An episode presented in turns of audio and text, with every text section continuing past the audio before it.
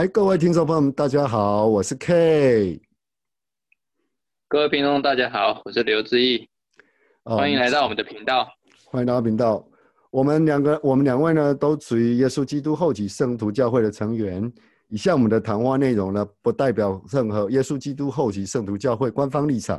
如果您对我们教会呢有详细要更详细的认识与认识以认识呢，以及我们所讲解的每一则章教会的历史呢，有任何想要更了解的部分的话，请参考下面的连结，我们参考文献的部分，以及参考我们的影片。好，那我们今天呢要来说的是第三章金叶片的故事。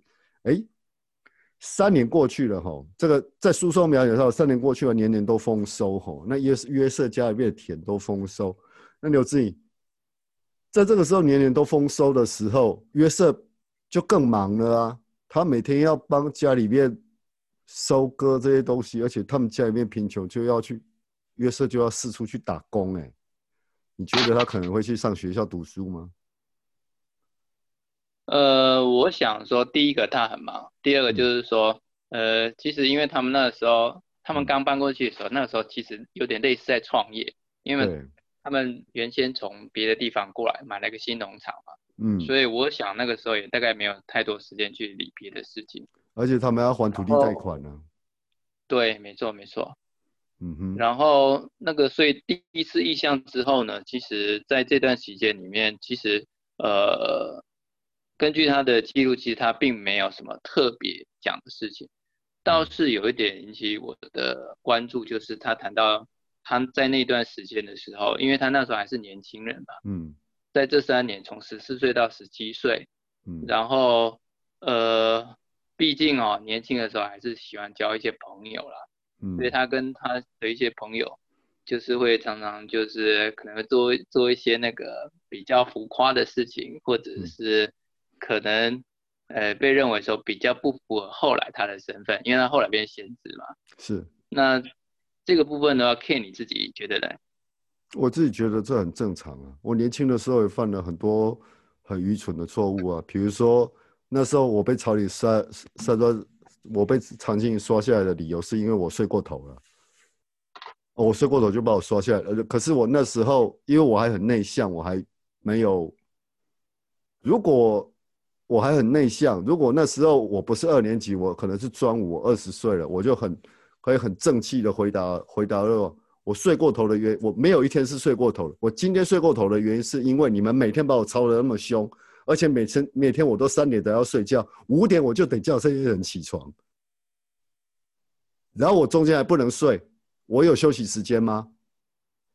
你们这根本就是血汗劳工嘛。对啊，我可我那时候会大声的这样回答他们，可是那时候我才我才十六岁的过年。过过完年我十七岁吧，对吧？我那时候二两个礼拜，然后我被问到的时候，我是争着我没有办法说话，然后甚至在学校我也做出一些很愚蠢的事情啊，比如说以前欺负过我的同学，我就借助我们学长的力量去讨回来，呃嗯，对啊，我都做过这些很很现在看起来就是我只是出一张嘴巴，因为打人会痛，对不起，我都叫别人去。这个这个会不会太夸张了，刘思怡？哎，还好啦，年轻的时候都是就是年少轻狂嘛。对啊，但是那个约瑟哈，他本身的话，因为他毕竟是曾经有嗯看过意向，神跟耶稣基督嘛，嗯，对，所以所以他他在这边有谈到说，他常常会因为自己的弱点，他不完全而感到有罪，这这也就这这也就是会那个，就是让他觉得是说他必须要，这累积到一个程度了，他必须要跟神认罪啊，所以他就跟对，然后他就跟那个他就在那个三年后的的一个晚上，他去呃再度向神祈祷，祈求、嗯。祈求他的宽恕，嗯并且他也想要了解一下说神现在对他的看法是怎样。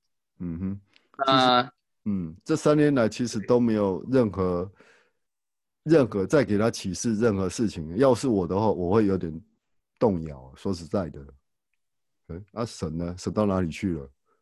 对啊，你有如果如果说这，而且这三年之间其实还发生一件事哦，他在帮邻居挖井水的时候，他他发现了一颗石头，发现了仙剑石。啊，这个仙剑石，套用我们现在的讲法，就是说，就是带，就是就是你本来是近视，然后戴一副眼镜的时候，你就可以看到更远的东西了。啊，这仙剑石就是说，它可以翻译，它可以看到别人看不到的事情，或是更远的事情。然后约瑟他跟他的家人都很惊讶，他可以得到这个石头。可是我觉得这个石头只有先先知才能够用啊。说实在的，如果不是先知的话，用这个石头，我想也没有任何意义啊。就像一个近视眼镜戴在没有近视的人身上，看到只有更迷糊的事情，你觉得呢？其实我们两个都有近视，对不对？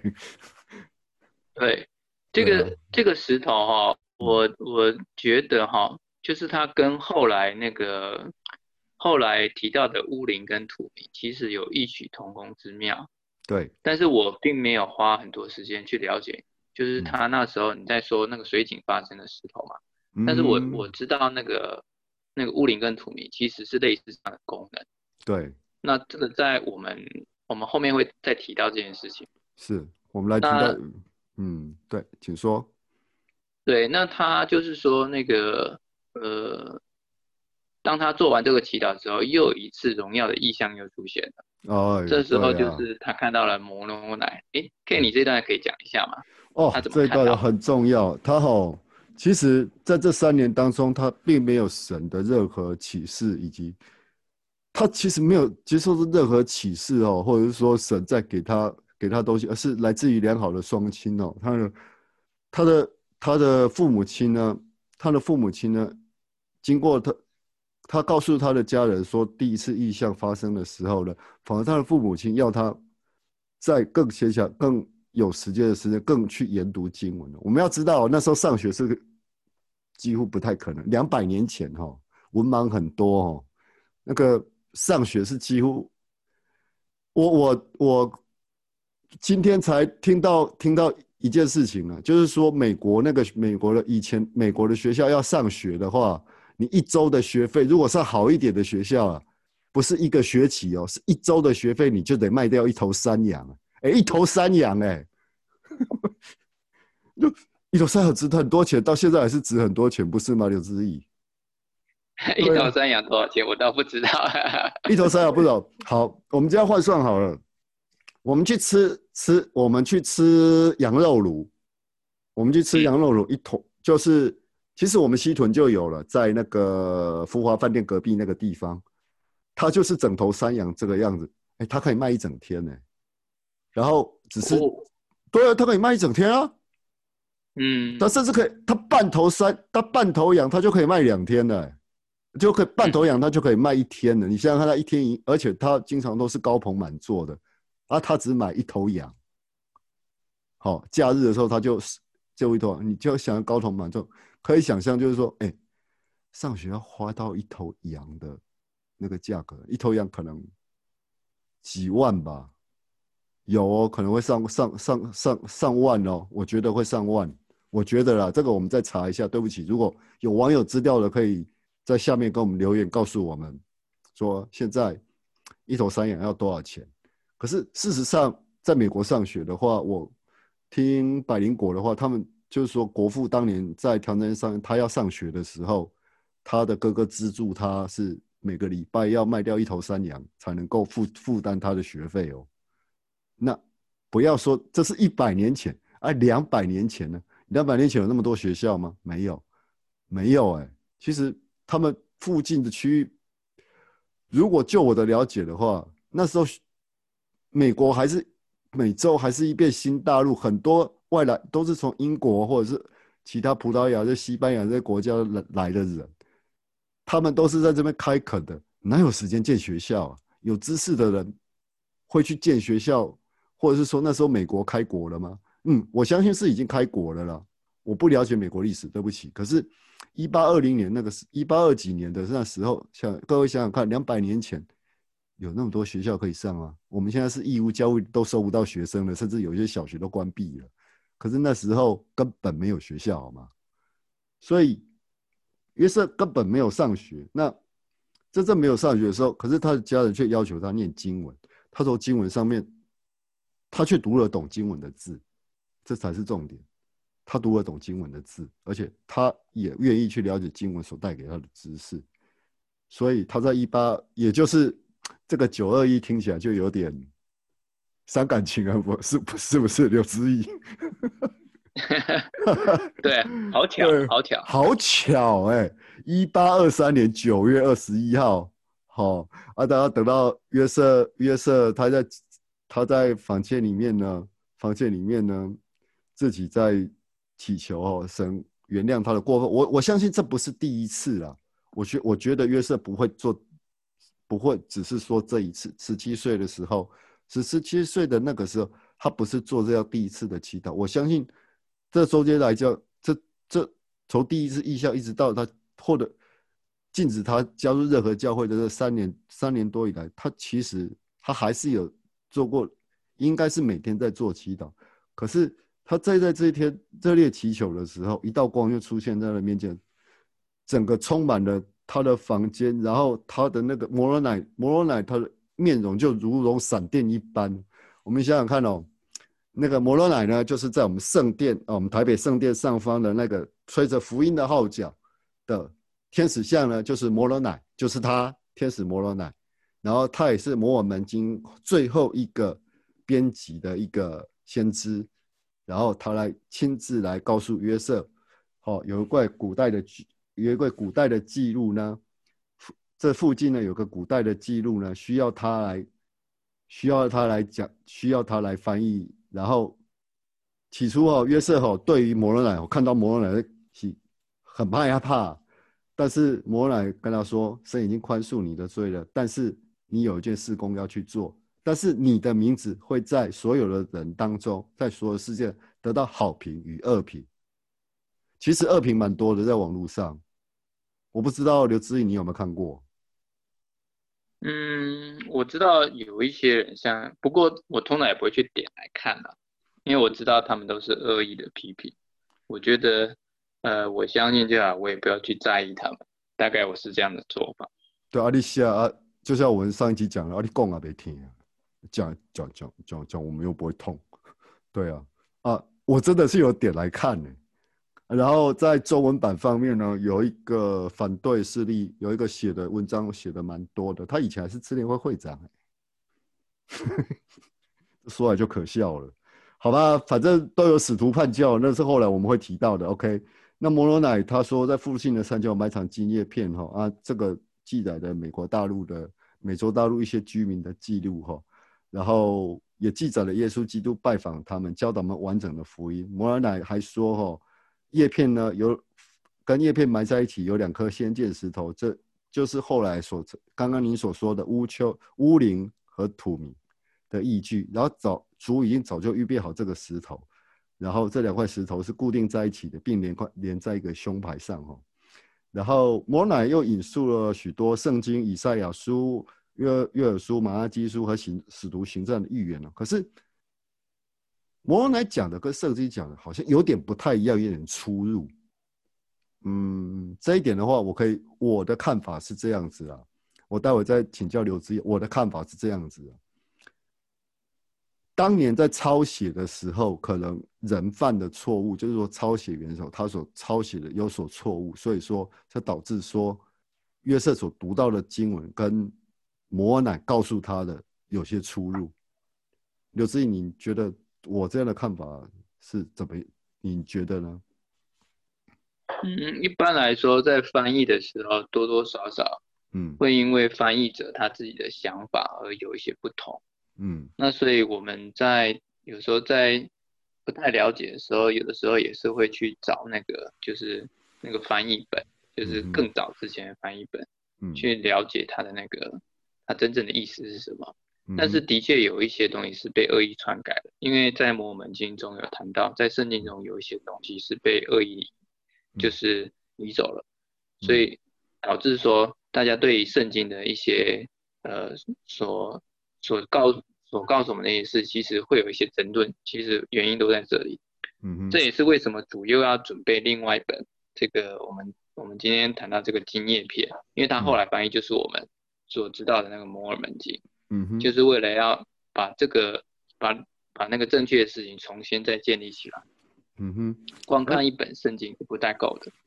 嗯哼，然后其实约瑟哦，这时候我我我们要知道晚上哦，如果啦一般来说的话了哈，可能刘志我如果刘志毅你现在你现在想象一下哦，其实你还是没有办法想象，就是我我觉得台湾人没有办法想象，就是说在晚上的时候哦，其实。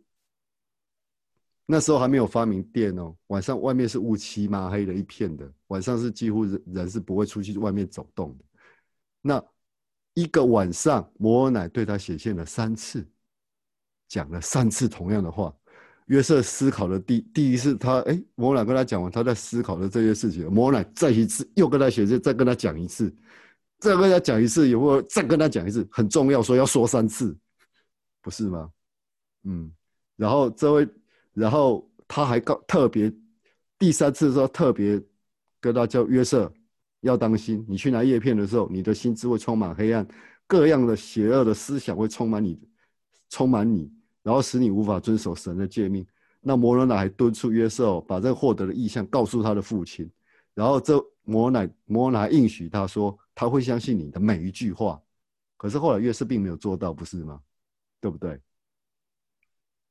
嗯，他他其实还是有跟他父亲讲吧，因为我在，嗯，他是有跟他父亲讲，可是就是说哦，他隔天，因为他一晚没睡了嘛，没有办法想象外面乌漆嘛黑的一片的时候，那个然后房间也是乌漆嘛黑，那个时候还没有电，不像我们现在点个电灯那么自由，以前那个灯油哈，哎，我不知道。我不知道你有没有看过那个《白金记》这个这本这本传记，以前的人哈的那个，他们用的不是蜡烛哦，他们是用去，他们是用金鱼上面的那个油，然后来点灯的哦，你知道吗？刘志毅？嗯，古代当然就是这样的，不然就是用煤油灯啊。没有，不要妈妈，那时候都没有石油，那时候还没有开采石油，那时候没有没有有，连煤油都没有。那个油就是动物身上的油脂，也就是鲸鱼。哎，为什么他用鲸鱼的油，不用其他动物的油？啊啊，点不燃吗？是鲸鱼油比较好点燃，其他动物油不容易对，就是就是它会形成固态，像蜡烛一样。它就是也不知道，它是就是液，它就是液态的。然后那个是很贵的哦，你要知道。去海上这样，然后那么多人去捕一条金鱼回来，然后从那个金鱼，你如果有看《白鲸记》啊，从那金鱼，那金鱼里面身体里面是很臭的，那个鱼腥味是很重，然后他们去挖那个油出来，然后点燃那个灯，然后才能够书写写作。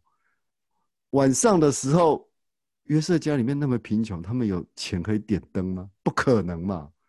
那所以说，这个他每天晚。白天晚上都连白天白天都要工作的那么辛苦，我相信哦，做一天的就这样讲就好了。然后我现在住的地方前面有一个，前面就是有个草坪啊，就这样就这样小小的，它大概有多长？它大概我走，它大概有四五公尺，大概五公尺长，然后一公尺宽的一个草，然后种了四棵树这样子。我光在那边除草，我在那边挖，我挖只十几分钟哎，我就我就。抱歉，我不行了，我不能再，我没有办法再挖了。可是那个杂草不知道为什么，就是斩，人家说斩草不除根的，春风吹又生啊，真的就是我一天只要不挖的话，它那个草就这样，就一直一直冒出来，一直冒出来，一直冒出来。我每天就在那边挖。对啊，我每天晚上回来就是那是就是我的运动，打工十点多回来，我还要在那挖草，要不然的话，明天他又明天早上他又冒了一大堆出来，然后。就整个会晕倒，他那个草就非常的长哦。然后约瑟他这个时候他去，各位想象一下，就我连这样做十几分钟我都觉得累，可是约瑟要做一天呢。好了，他十四岁，他十七、十五、十十四、十五、十六、十七岁。OK，在他人格养成期的这段期间呢，他没有受到学校教育，然后他每天要忙着收割，然后还要去。去跟邻人打打工打零，还要去打零工，然后勉强才能够糊口的一个孩子，然后他会变出这样的谎言吗？我相信不可能。这第一点，第二点，我们想想看哦，如果今天你在房间祈祷的时候，有一位天使向你显现的时候，然后告诉你你要做些什么事，要胜任什么事，你会不会照做？刘志毅，你觉得呢？嗯，当然会了。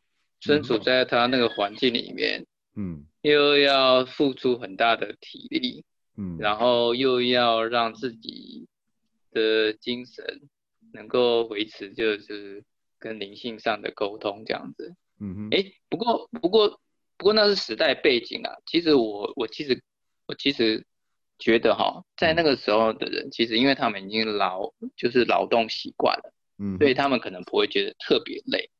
所以他们对精神上的知识啊，反正反正渴望的程度比我们现代人可能来还来得强哦。啊，我也是这么觉得。为什么你知道吗？因为我们现在哈、充斥的所所谓的很多的社交媒体以及充斥的网络，充斥的每天二新闻是二十四小时在报，而且充斥着各式各样的资讯，然后来轰炸我们。其实，在当时那个年代是，大家想象一下，没有电视，没有，他们家里面就一本书，那本书就叫《圣经》，然后大家都要，圣经很贵好吗？以前是要买的，现在一本圣经才多少钱呢、甚至都有教会在送，对不对？那一本书是很贵的，那个要排版，那个印刷。以前摩尔门经也是卖的啊，现在摩尔门经大家可以随手可以得到，免费可以得到，都是我们的传道基金获得的。那，哎，他们家里面有一本圣经，然后大家就是翻这些圣经，然后再认识这些字，其实真的是很辛苦，我觉得啦。然后因为反而是因为没有这些外界的，像我们现在网络这么发达、这么资讯这么爆炸的这个年代，然后有电视机，我们有以前后来后来有收收音机，然后也没到收音机时代，人家说哦听多了收音机啊，孩子会变坏，然后后来变成电视时代，说看电视小孩子看多了会变坏，到现在网络时代，上网的小孩子然后网络痴迷会变会变成呃怎么样？网络成瘾，网络成瘾，对啊，网络成瘾、电视成瘾或者收音机成瘾，其实每一个时代都有每一个时代的考验。可是我们要想象一下，那个时代是这些东西通通没有，就一本圣经啊。所以，就像刘志毅讲的，他们的求知的欲望以及求要去寻求真理这个这个知识，我觉得是他们的心里面是非常强烈的。然后再加上第摩尔乃给他显现之后，告诉了他这些经文的这一些道理，然后要他去预主要你去做一样事工。所以说，如果今天换成我来讲的话，我起先会害怕，可是后来如果是主要我去做的事情的话，那我一定会去做，就是这个样子，很简单啊。因为那时候没有，就是这个样子，我觉得就是这个样子。那后来隔天他们工作很辛苦嘛，一个晚上没睡，还要做那么多工作。刘志毅，你你好，那个晚上没睡，然后叫你隔天还要隔天还要去教会，然后去做这不要说去教会，就是说还要上班，你受得了吗？受不了啊！对啊，我你可能要喝很多红牛，你要喝喝喝很多蛮牛哦。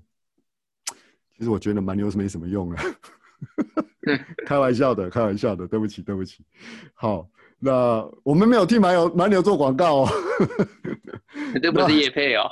这不是叶配，这不是叶配，嘿，对我们只是想到说，还有那些提神哦，哎，日本卖这种提神饮料就很多了，便利商店，嗯，其实以后大家来日本的时候可以看，哇，它的整个便利商店那个，嗯，就是一个专柜专门在卖这种东西，很好玩吧？然后还有一个冰箱专门在现在更多厂商来争抢这块那个那个争抢这个市场，所以出现了各种各式各样的厂牌，连可口可乐都加入了这个战局。要顺带提一下，然后在日本的时候，各位来可以来看。工资这么辛苦的情况下，然后约瑟又没睡觉，怎么可能赶上哥他哥哥奥文工作奥文工作的一个进度啊？然后约瑟也是加紧努力的工作、啊，但是但是约瑟的父父亲呢，就说看他脸色苍白，已经苍白这样，就他认为他儿子自己生病啊，你回家去吧，啊，你回家去就好了。然后约瑟也是听了父亲的话，回家就踉踉跄跄的走回去啊。这时候走回去的时候，他又遇到了摩罗奶。摩罗奶又，你为什么不告诉你的父亲？约瑟说：“他说我怕我父亲不会相信。”然后约约瑟，然后摩约瑟再一次跟他讲：“我怕父亲相。”我我我想我也会这个样子，我怕我父亲不会相信。可是摩罗奶再告诉他一次：“你父亲一定会相信你。”嗯，然后又接着重复了他晚上给他传达的讯息，又讲了一次。这个已经不是重要了，是最重要，所以要讲四次，对不对？嚯，他讲摩尔来了，来了来了讲四次，然后约瑟当然是约瑟有把这个事情告诉他的父亲，但是我那时候发现，我这时候蛮感动的哈，就是他的父亲老约瑟啊，流下了眼泪啊，这是来自神的意象，要照着神照着神的话去做。好，那约瑟这时候呢，其实约瑟就立刻。到那个山丘上面去了。那个刘慈怡，你有读到这一段吗？有，我有读到这一段。嗯，他就前往那个山丘嘛。哎，其实离他家蛮近的。这个，这，这神通晓万事，神通晓万事。这个经文我们都曾经读过嘛，对不对？他知道约瑟一定会搬到那边去，那附近去。所以早就预备好了那个东西，而且告诉摩罗奶，你就是要埋在这里，对不对？对，没错嘛，哈。然后约瑟就到那山丘哦，然后而且摩罗奶有给他意向，说让他看见说那个叶片埋在什么地方。我们来描写，我们来描述一下约瑟，来刘思勇呢试着来描写一下你所知道的叶片它的那个大小。我所知道的啦，我是用。我是用那个二零一九年出的那个 iPad iPad iPad 十寸的哈，它是要用指纹才能开的那个 iPad，就是便宜比较便宜，不是 iPad Air 哦，我没有办法买那么高级的，就是一般的 iPad 十寸大的一个 iPad 哈，然后它大概就是这么大，然后呢，它的厚度呢就是一台 iPhone 十二 Mac Pro Max 的那个厚度，大家可以想象到，嗯，可以想象一下嘛，那个厚度。就是大概它的长宽高就是大概是就是这个样子，而且是金的哦，很值钱吧？有旨意，我们拿来赚一笔，你觉得如何？呃，我不敢赚，我就知道，我也不敢，好不好？那神的东西，肯定背，嗯，早就被你看。我觉得，如果说我们敢拿去卖的话，那个一一定一道雷劈下来，活活把你劈死。你有 kill 雷拱死我，你拱，不是类似不过不过，他这个历史上有谈到说，其实约瑟那时候看见金叶片的时候，他真的很好奇，用手去去想要把它去拿叶片，结果全身却感到了一阵电击。这个就像就像手哦，就像我们湿着手去摸那个插座一样。现在插座都有防防防那个防防电装置了，现在都有，以前没有啊。我曾经摸过被电电到，哎，各位，我学理工的哦，一安培就会死人的哦，电流一安培就会吸氧的哦。我们那个伏特数都，我们现在算的是，我们现在台湾用的是一百一十伏特，日本是用一百伏特。你想想看，其他国家有的国家是用大陆国家那个地大陆国家啊，就是就是欧亚大陆或者是像美洲大陆在用国家，他们都是用两百二十伏特的。哎，你去你伸手去摸摸看，那个更痛，而且它那个安培数，你就这样就这样的话是只有零点几安培，那也不至于死人。其实一安培就会死人的哦。这个刘思义你知道吗？我学理工的，我说我知道这个是。哎，刘思义，你学什么的？还没有。哎，其实我也是学理工的。你学理工？哎，不过你刚刚谈那个哈，因为我想到那个金子，因为它这个金叶片是金子做的，金的导电性很好。嗯。啊，我在想说，它为什么一摸就会有那个电极的感觉？会不会那个天使会放电？天使会放电，那是正常的啊，因为他是超级赛亚人，你不觉得吗？对啊，我就想雷神索尔这样，他的能力可能是这样的。他就像超你你不觉得？我觉得，我觉得，哎，摩罗兰他第一次显现的时候，我觉得他就像超级赛亚人一样，那个会发射，全身会发射成金光。好啦，我觉得这是鸟三明故意抄抄写抄写我们经文的，他可能有看过我们经文，所以超级赛亚人会变成那个样子。好，开玩笑，开玩笑，不不不要不要不要开不要开神的玩笑，对不起对不起，就是。好了，他就会像，就真的哎，真的就是超级赛亚人，是不是？只是还没有进到超。我我这边还要补充一下，因为当初这个金叶片哦，它是在那个一个山丘，它是埋在应该说一个石洞里，上面有一个石头，它把它搬开来嘛。其实里面不仅是只有那个金叶片，嗯，其实它还会有什么？就是有关于胸牌跟仙剑石。对对对对。那这个。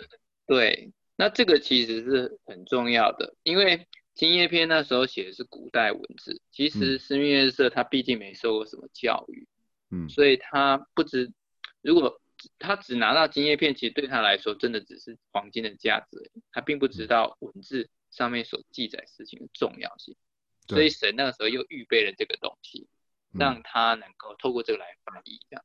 是。然后这个就像戴眼镜一样啊，那个曾经历史上有写到，就像戴就像戴一副眼镜一样，可以看到就上面会浮现英文字哦，反正真的很神奇啊！先见识，这个只有先知才能够用，真的。而且为什么摸为什么约瑟摸到这个叶片的时候他会触电？因为他心里面想着一件事情：这些金叶片可以带来我家，可以解除我家的经济贫困的状况。OK，Anyway。他才十七岁，好不好？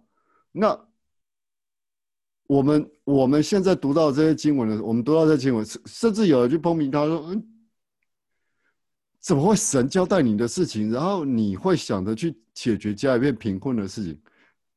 各位想一下，他才十七岁，好吗？十七岁的小孩能懂什么？就像你家里面十七岁小孩子一样，每天就是。我想现在十七岁小孩每天就是抱着手机在那边玩手游吧，对吧？是不是？啊，我如果以我来讲的话，我我们家算是比较小康家庭的，所以我那时候已经在打，我已经在打任天堂的红白机了，好吗？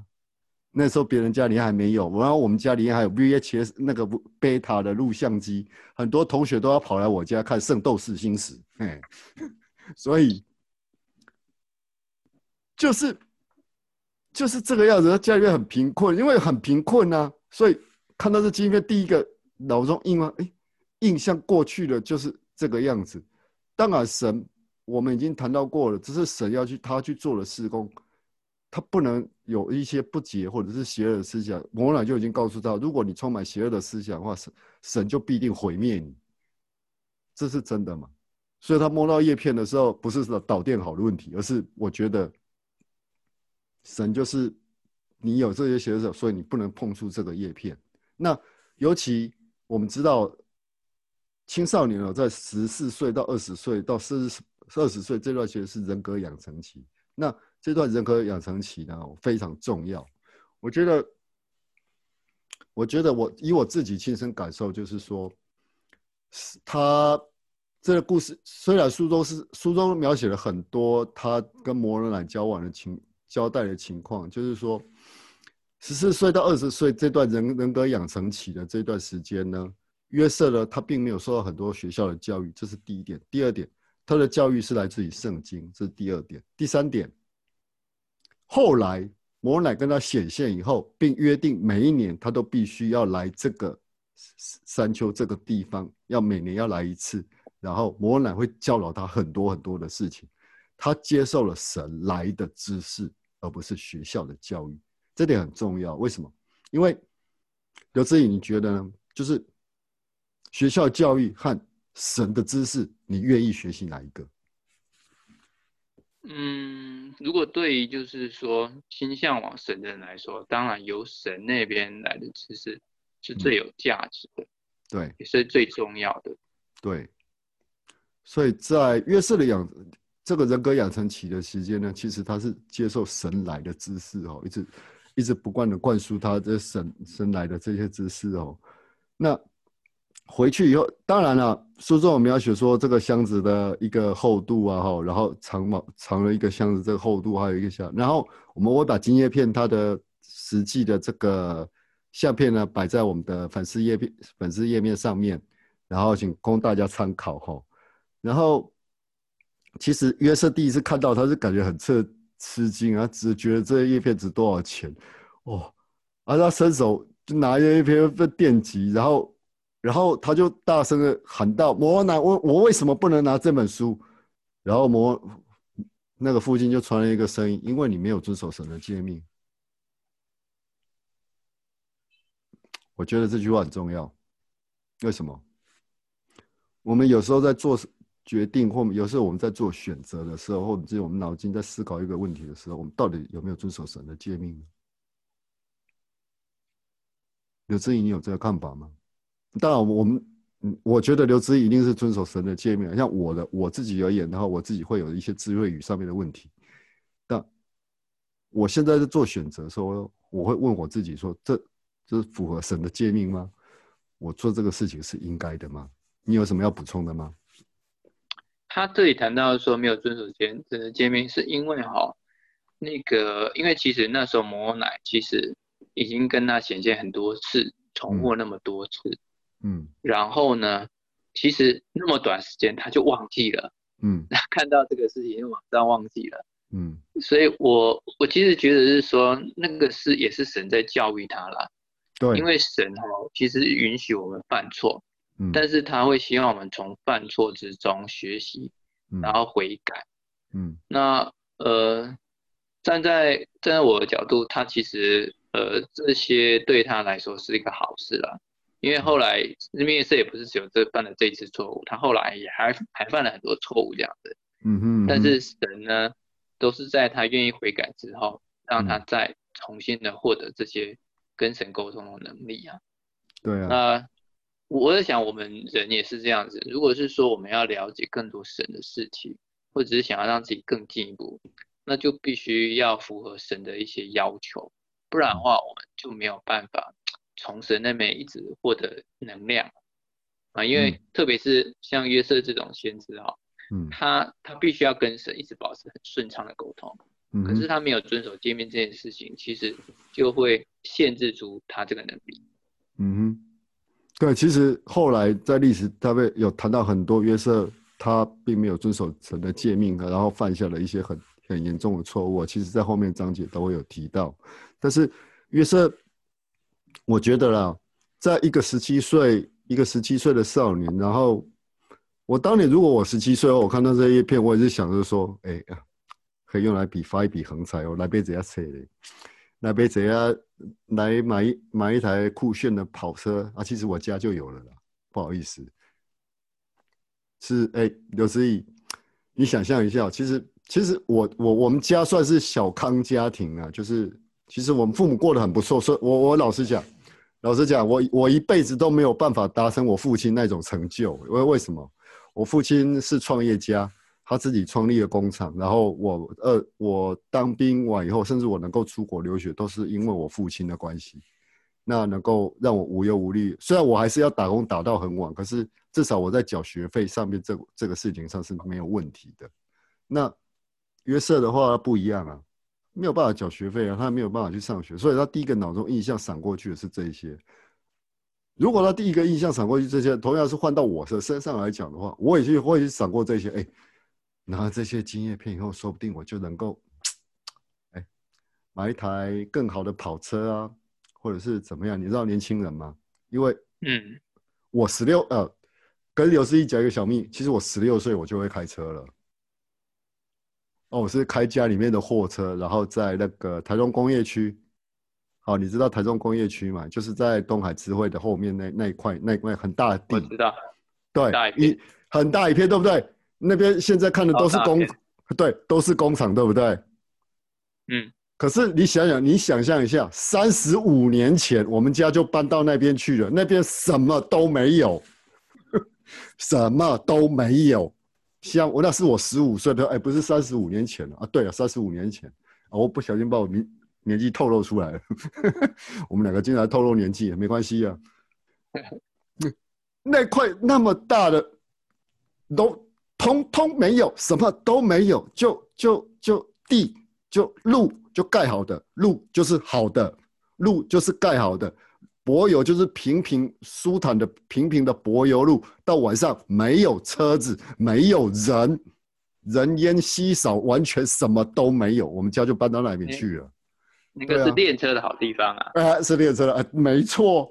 所以我十六岁我就开始会开车，然后我叔叔又教导我怎么开车，然后我一个人经常就是晚上练骑车。我那时候开手牌嘛，因为货车我我还记得，我们就开了福特的载卡载卡多，我还永远记得，我都开了那台载卡多两公两千 CC 的载卡多，然后可以打到五，比较好一点的可以打到五档。那时候有五档车哦，不是四档而已哦，嘿，我们家买的是五档车哦。然后打到五档，然后就在这个山坡这样整个工业区里面，因为没有没有都完全没有人没有车嘛，我就一个人在那边开来开去，开来开去，开来开去。这的甚至到我，其实我真正我爸爸给我的第一台车是一台货一台客货两用车，就是让我可以开车去上学这样子。啊，我们其实那时候八零年代，你知道经济起飞嘛，哈。台湾的经济起飞，然后就是也在日本这边的话是所谓的泡沫经济年代。那台湾的经济也是在八零年代那时候起飞，所以我们班光我们班开车的人是全校最多的。我们班开车上学有二十三个人，你这啥哎呀？你能想象吗？不，不错哦。我们班才四十四个人，二十三个人开车上学。学校只准一个班，一个班。学校只我们南开工专只准许一个班有五个停车位而已。我们班就二十三个人去申请，其他班级都是两台、三台、两台的。我们班就二十三台。然后学生大队部学长就在那边讲：“哎，你们班你们班都是金牛是不是啊？哈，你们班都金牛啊？啊，富二代。”富二代不对，对我们就是富二代。然后很好笑的是，讲一下这个情，这个这感同就是感同身受的情况，就是约瑟他没有办法受教，可是我有办法受教育。然后我念到专科，那我们甚至我们出去联谊的时候，出去联谊哦，就是大概二三年级，我们出去联谊的时候，然后女生会跟我们说：“哎，那我们开始抽钥匙吧。”那我们康乐鼓掌都会回他一句话：你看看对面那边一排车，爱上哪一台就上哪一台啊！最后那一台那个白色货车不要上，那个载器材的，就是我开的。我就是没有办法载女生，对不起，我就是永远负责器材的。你知道为什么吗？为什么？现在找我一定有那些女生一定会被我亏光光的，只要上我的车，那个女生就嘿嘿。虽然我那时候有初恋女友在，啊，不好意思，我就这样认识很多女生哈，啊，后来都成为很好的朋友了。我跟女，我跟女生的其实这种互动的话，其实是很自然的，就是我不会有存有那种，啊，就是要她当我女朋友怎么样意思？因为那时候我有初恋女友在，我初恋女友，我大概就是星期六从南开放学，放学以后呢，我就要赶快礼拜六我就要赶快回家去。回家去，然后开着货车出来，然后到岭东去接她下课，去岭东去接她，然后再回草屯。我们南开就在草屯哦。然后因为他住校，然后后来他四五年级的时候，他就住在外面。那我就得大概每个星期六我要去载他回回。每个星期六从二年级开始，从专二那时候我还是十六七岁，就每个礼拜要载他回去，然后在。星期天的时候，晚上的时候呢，他就会打电话给我到我家，然后跟我说几点，然后就载他回来学校宿舍，是这个样子。我是这样度过青少年。那这也是人格，我在人格养成这段时间。那或感同身受的是说，约瑟那时候这么穷苦的情况之下，他当然会有这样的一个想法。那所以说他会被电到。那这时候呢，约摩乃就告诉他说：“哎，你明年这个时候。”你再来，然后带适当的人来。然后约瑟很疑惑啊，谁啊？我要到谁来？带你大哥来啊？对啊，那时候你觉得呢？约这个时候约我们看到记载，就是说约瑟回到家已经疲惫不堪了哦。那摩尔乃跟他一再重复的这些讲这些经文这些事情的时候，神学来讲这些事情的话，而且持续了这么多年了，我相相信神来的知识给他预备了一个先知的一个道路哦，其实是预备了一条道路。我忘了那段经文怎么讲，刘志颖，你们可以提醒一下。主所预备的道路，嗯，对，我们再查一下经文，OK。嗯，我的道路好像是在马太福音吧，我记得。对，我就是道路非同你的道路，这样这个吗？好像是这个话，就是呃，我就是啊。我就是道路道，我就是道路。哦，我就是，对对对，我就是道路真理生命。嗯，对啊，人家听从我的话就怎么样怎么样，对不对？就是这些经文嘛，我们读到的都是这些经文。对不起啊，因为各位听众，你们必须聊。各位听众，我必须要跟各位听众报告一下。我们不是只有念圣经而已哦，我们也不是只有念摩尔门经而已，好吗？我们还念教育圣约，还有无价圣约，还有那么多要要启示的东西。其实我们也是资讯爆炸的，我们也是处于资讯爆炸的，所以我们要想一想，哦，那个经文在哪里？我们读，但是我们还是照着经文的方式在过生活。那照着主的给我们的戒律在过生活，这是我们后期圣徒的信仰一个非常重要的一一一一环呐，哈。但是。我觉得后来的故事可以不可以再跟我们分享一下呢？子怡，后来就是他本来就是去要去哪，后来被电到嘛，对不对？嗯。那电到完之后呢，就是摩罗奶呢，其实有又又有一个意向给他这样。我我这个意向我以前没有特别注意，我把它念一下。嗯。他说：“摩奶吩咐你看。”另外意向在约瑟面前展开，他看见撒旦被无数的徒众围绕着，嗯，然后你所看到这一切善良和邪恶，神圣与不绝，神的荣耀跟黑暗的势力，嗯，就是让你知道今后会有两股势力量，永远不要被邪恶的一方影响或战胜，而且他告诉耶稣说你要洁净内心，这样，嗯哼，对，那那那个刚刚那个你才提到说。摩纳有告诉他说要那个带一个人来吧，那个人就是那个那个他大哥阿文。嗯，不过不过他的大哥呢，其实竟然在那个在过了这件事情之后，好像两个月就因为就是病过世了这样子，所以这件事情没有真正实现过。后来都是约瑟跟摩乃单独约会这样子。对啊。我我在想，会不会是因为他大哥过世了，所以摩乃为了要试验他，所以后来又花了四年的时间让他学习对，不然的话，如果他大哥有来，搞不好，搞不好下一次就给他了，也不一定哦。也不一定啊，对啊。可是神预备的道路就是这个样子啊。哎，各位想象一下，现在。我们现在啊，肚子痛啊，来杯这啊胃片药啊，胃痛药，或者是反正现在便利商，哎，现在便利商都有卖嘛，有吗？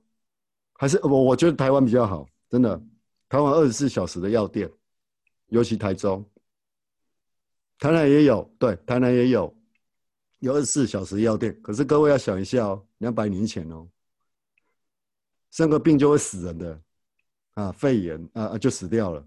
哎，我们我们提到关键字了，肺炎，得个病，如果没有医生，在那种情况下是几乎都没有学校哪来的医生啊？没有人学医啊？那没有一个好的医生，或者是怎么样的话，就就往生了，就真的就是要肚子，因为肚子痛就往生了。对啊，那个时代就是这个样子。而且我最近在读国，最近在看那个看百灵果的那个节目《宋氏三姐妹》的时候，一百多年前也是这个样子，和和一百多年前就因为一个小病，然后就死掉，就就很这，然后生出来的儿子就夭折了。一百多年前都还是很正常的事情，何况是两百年前，一个小病就可以带走人一人的一条命。所以因为他父子腹部绞痛了，我猜啦。绞痛应该是盲肠，我我我猜而已，我猜而已哦。他可能是盲肠炎的关系，然后就发炎发烧，然后就拜拜了。你觉得呢？子颖觉得呢？他那个他那个病，我我不太知道他到底是怎样，也只是一个肚子痛而已，可能然后可能是吃错药的感觉哦。嗯，那个医生呢，对对对，吃错药，大量的白垩药，可能是不对症，对所以庸医庸医让他死了。对啊，他其实无论哈先知，我一直必须这么讲哦，对不起，有点咳嗽，讲太多话了。那个先知在整个先知在整个在年少时期，以及到他训教的这段期间哦，他其实是非常非常想念他的大哥哦，因为奥文对他来说是影响力。你看，二十七岁，他跟大大哥差了七岁还八岁，印象中好像差八岁吧？是吗？好像是。OK，不管，反正差七岁以上。那七岁以上的时候，他大哥，你看差七岁的人，一个一个年纪比我们大七岁的人，他对我们的照顾，然后大哥大哥就像，你看，古时候有一句话叫什么？呃，如果长果兄如长父，父长对长兄如父，就如同父亲一样在照顾他的一个大哥突然走了。我我要是我的话，我我我我我是家里面的长子啊。如果我一个非常照顾我一个兄长，或者是说像以前哦一个学长，他可能因为一些事情，然后就离开学校或离开这个社团的话，我他本来是很照顾我，我我会特别的伤心，因为我曾经有都这样的经历，就是学长特别照顾我的学长，后来他离开了这个社团，然后他永远都不会再跟这些人接触，然后虽然他很照顾我，可是他还是一直他还是在说那边的坏话，那个社团的坏话怎么样？而我本身在这个社团里面，我到底要听谁的？那大家那时候都年少气盛嘛，光还说实在的，二十岁以前大家都年少气盛啊。说实在，在社团里面经常会有这些争执，我觉得那都是年轻的时候，年轻都年轻嘛，然后 就是在发挥自己的、散发自己的那种力量啊，要需要被肯定啊。那我觉得不光是离开而已，就离世哈、是离世哦。那我那个我所经验的是离开而已，那就已经造成我很大的伤害了，而且何况是一个离世的一个大哥哦。所以到到这个部分的话，终于回到三特隔年哈、隔年约瑟在独自前往的时候没有奥文哦，他不确定哦，主会不会主会不会把叶片交给他哦，然后摩罗乃还是清楚交代了取出叶片的时候，你必须把叶片握在手中，直接回家，不可耽搁。回去以后把叶片锁起来哈。这其实历史上文献的记载是每一年每一年到九月二十二号的时候，约瑟就会前往山丘，然后接受摩罗乃的教育。然后摩罗乃告诉他美洲大陆先民的一些生活，然后战争，然后他们是如何来的，然后他们是如何灭亡的。然后同时呢，约瑟呢也把这些分享给他的家人。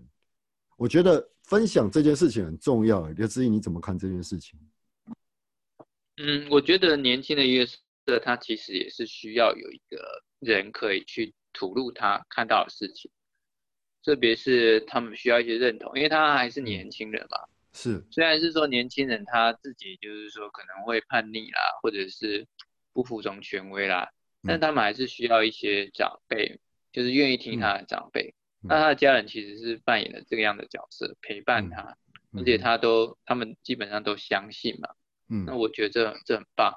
嗯那哼虽然他他不能够跟别人说，但是至少可以跟家人说嗯哼啊，家人也也听他的故事，嗯然后也陪伴他成长。啊，我在看这个事情的时候，我觉得说那时候的约瑟真的是还在养成期啦，嗯哼所以那个时候是那个天使在教育他的时候，其实都是都是蛮严格的，嗯就是呃就是一步做错的话，他就他他就让他不能再拿到那个叶片，或没办法看到那个叶片这样。嗯哼，那这个是在一个教育他的过程这样子。那也可以看得出来，就是说，嗯也可以看得出来说，其实先知真的不是不是一生下来就是的啦，每嗯个人都像他一样，都是要经过学习的，一步一步的服从，然后他才会知道越来越多的事情。我曾经在 FB 上看过一个贴文哈、就是说以赛亚曾经裸身传教，然后彼得曾三次不认主，然后保罗曾经欺负、曾经欺压过那个自己基督教的信徒哦，然后还有约瑟呢，没有学、没有接受过教育，却能翻译摩尔门经，真的，这都是神，他们都是神的器皿。因为他们是摩西，像摩西来讲的，摩西八十岁才带领埃及人出埃及呀、对不对？摩为了他训练的更久啊，训练的更久、哎，哇，哎、摩西在埃及杀了人以后，然后逃往他丈丈人他家，那时候他才四十，那时候他已经四十了哦。然后逃往他家丈人家，又在那边放羊，放了四，我的放羊的孩子当放羊的孩子，那个不是，这叫放羊的老人，放羊了四四十年，到八十岁才召唤摩西为先知，然后带领他的人民带带领以色列的人民出了埃及啊！你想想看，我们各位听众哦，想一想，想象一下，神如果说要预备一个先知的话，他要预备一个先知，他必须要花多久的时间以及力气？我们都是人，我们不是神，因为我们不是人的关系，我们会犯错。然后神希望我们在我们犯错的过程当中，我们去悔改，然后去改变，让自己更好。悔改其实我听以前我们主教曾经说过，悔改你不用哦，悔改好像说这个词太严重、太沉重，我们把它想把它改解释成改变，它属住，希望我们改变。就像迪特乌西朵会长曾经，迪特乌西朵长老曾啊，这他现在是长老，他曾经告诉我们，好要更好，还要最好，这就是我们整个在做，作为一个基督徒，或者是我们信仰耶稣基督，我们信赖他，他希望我们的就是好，更好，还要在最好的目的，不是这样子吗？就是经由悔改，是不是？的确啊，我我觉得是说哈，神也一直在试验呐、就是试验那个这个私密约瑟，嗯然后呃去考验他，嗯，然后看他是不是真的就是服从，真的有信心去把这件事情做好。嗯。他没有一开始就把他，嗯，没有一开始就让他拥有这个这些叶片，我觉得那是很睿智的了，因为这件事情实在是太重要了。嗯。约瑟必须要证明说他能够有能力，然后完全听从神的吩咐去做，而且要有这个意识，他必须要保护好这个金叶片，嗯哼，不然的话就是当这个叶片交给他，他没有保护好的话，神的施工就会因为这样子被 delay，或者是呃，或者是呃没有办法达成神的要求。嗯，所以说在经文上面写到嘛，神通晓万事啊，他知道约瑟需要被考验，就像我们每个人都需要被考验一样。我们在生活上，我看过一部，我看过一个日本电影的一个介绍哈，他就说，如果我们不起身哈，我们不起身跟生活战斗哦，就会被生活击倒。那我们随时都是处于我们随时在处于善跟恶的一个战争当中，就像经文所写的，神圣与邪恶，是非是非跟黑白这之间的战，我们时常是经常每天都是在面临这样的状况。那这些福音真理福音的教育带给我们的生活，就是我们能够很清楚的选择，我们要说我们要选择正正义的一方，或者是选择选择正义的一方，选择神圣的事物，选择应该做神要我们达成的事情，不是这样子吗？对不对？子怡，就选择让神得胜。嗯，啊，选择让神得胜。哎，这句结尾笑得好哦。对啊，啊，我们今天的节目就到这里了哈。那我们今天聊到金叶片的故事呢，其实金叶片对我们，对，我们待会会放上叶片哈。那我们还是必须强调一次哈，我们所说的见证与以及我们的频道呢，不代表耶稣基督后期圣徒教会官方的任何立场。如果你要更了解我们参考的文献呢，请点我们下方的连接。最后，刘志毅有什么话要跟我们听众朋友们说呢？呃，我我觉得哈，就是说我在这一章里面哈，就可以看得出来，就是说神真的很爱护那个私密约瑟，嗯，他其实也没有一开始告诉他所有事情，然后其实他就是一步一步的引导他去。就是让约瑟去做正确的决定，嗯，然后我觉得我们听众哦，在我们相信或者是认识神的过程中，其实也会像约瑟那样，嗯，就是呃，我们可能一开始不是那么认识神，但是只要我们愿意听从神的指示，嗯，然后一步一步去去做，其实也会变得像约瑟一样，越来越有信心，嗯哼。在早期的约瑟，其实就跟我们一般的人、一般的年轻人一样，其实他对自己没有什么信心，他对神也没有太多认识。虽然他曾经有接受过意象，但是他的挑战跟困难跟我们来比，其实也也是有他学习的地方。那下集的话呢，就是说我们会再继续往下谈。那欢迎大家啊，各位听众啊，继续。呃，注意啊，然后来聆听我们下一次的广播。哎，对，现在聆听我们的 podcast 的，然后给我们可以的话呢，给我们五颗星哈，并且分享哈，然后在我们的粉丝团子上面呢，让按个赞，让我们知道，以及留言呢，让我们知道说您对于金叶片有什么的想法以及看法。我们说的这一章有想法和看法，然后我们都会，我们会找个时间认真来回答您这些问题。那我们今天的节目就到这里了，谢谢各位的收听，谢谢，谢谢，谢谢大家，拜拜。